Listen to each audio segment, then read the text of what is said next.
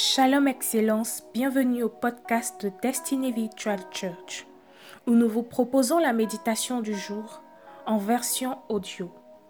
Aujourd'hui, nous méditons sur le thème L'Assyrien tombera sous une épée qui n'est pas celle d'un homme.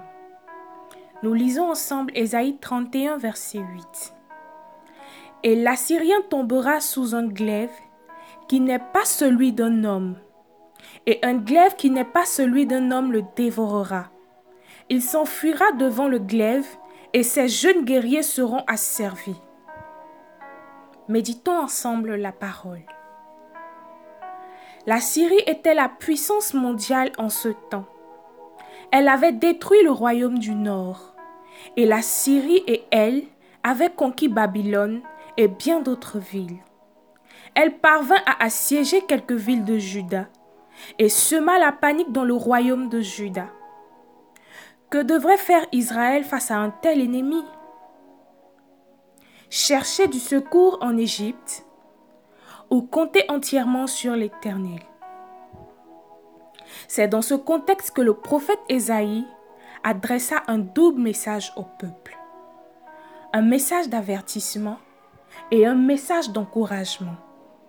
Le message d'avertissement du prophète Malheur à ceux qui descendent en Égypte pour avoir du secours, qui s'appuient sur les chevaux et qui se fient à la multitude des chars et à la force des cavaliers, mais qui ne regardent pas vers le sein d'Israël et ne cherchent pas l'Éternel.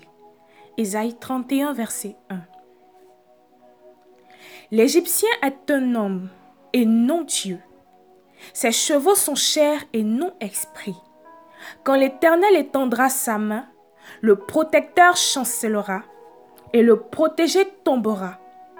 Tous ensemble, ils périront. Ésaïe 31, verset 3. L'encouragement du prophète.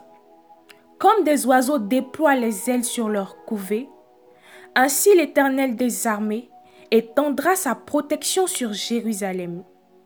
Il protégera et délivrera. Il épargnera et sauvera.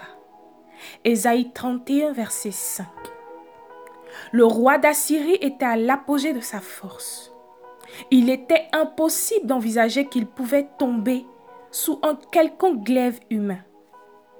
Mais Dieu envoya son messager pour apporter un message de reconfort à son peuple. Mais le roi assyrien témoigna du mépris au roi d'Israël et par extension Dieu Tout-Puissant. Cet affront du roi d'Assyrie contre le Dieu Tout-Puissant restera-t-il impuni? Ainsi prend fait notre podcast de ce jour. Je vous donne rendez-vous pour demain sur la même chaîne Destiny Virtual Church.